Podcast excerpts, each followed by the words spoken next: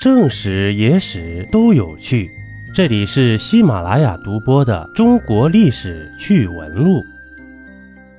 周武王灭商以后，纣王的叔叔跑到了现如今的朝鲜，建立了一个千年政权。在公元前十一世纪，周武王姬发率五万大军灭掉了商朝之后，是如何处置商朝王室的呢？纣王兵败牧野以后，在亲信的护卫下，连夜逃回了国都朝歌。纣王知道这商朝要亡在他手上了，七十万大军竟打不过姬发的五万人，但也不想被姬发俘虏，便带着皇宫里的奇珍异宝在露台自焚了。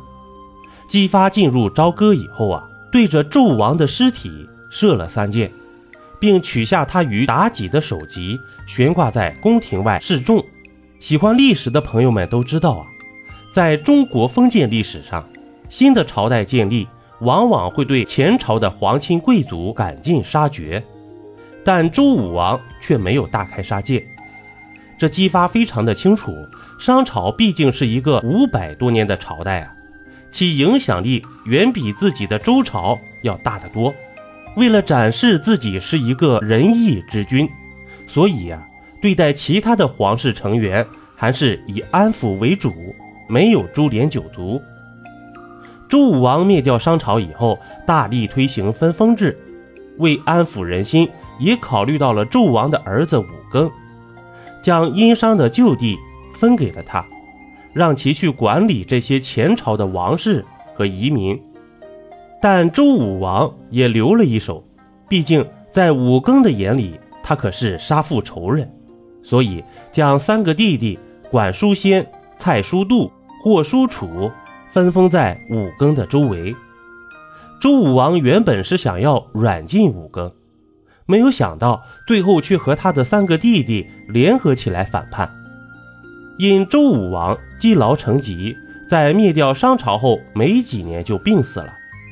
周武王的另外一个弟弟周公旦扶持姬发的儿子姬宋为王，这让管叔先这些亲属非常的不满。而武庚呢，也看到了报仇的机会，与管叔先、蔡叔度、霍叔楚合作发起了叛乱。只不过呀，没有成功，被镇压下去了。武庚呢，也在逃跑的途中被杀。还有纣王的庶兄微子启。在武庚被杀之后，顶替了他的位置，将宋地封给了他，也就是宋国。宋国在周朝的诸侯中地位非常的高，比姜子牙的齐国还高一级。这在中国历史上是少有的，但在商朝的遗老遗少中，发展最好的还是纣王的叔父箕子。箕子与微子启、比干。并称殷末三贤，因无法忍受纣王荒淫无度、不思朝政，多次劝谏而被送入监狱。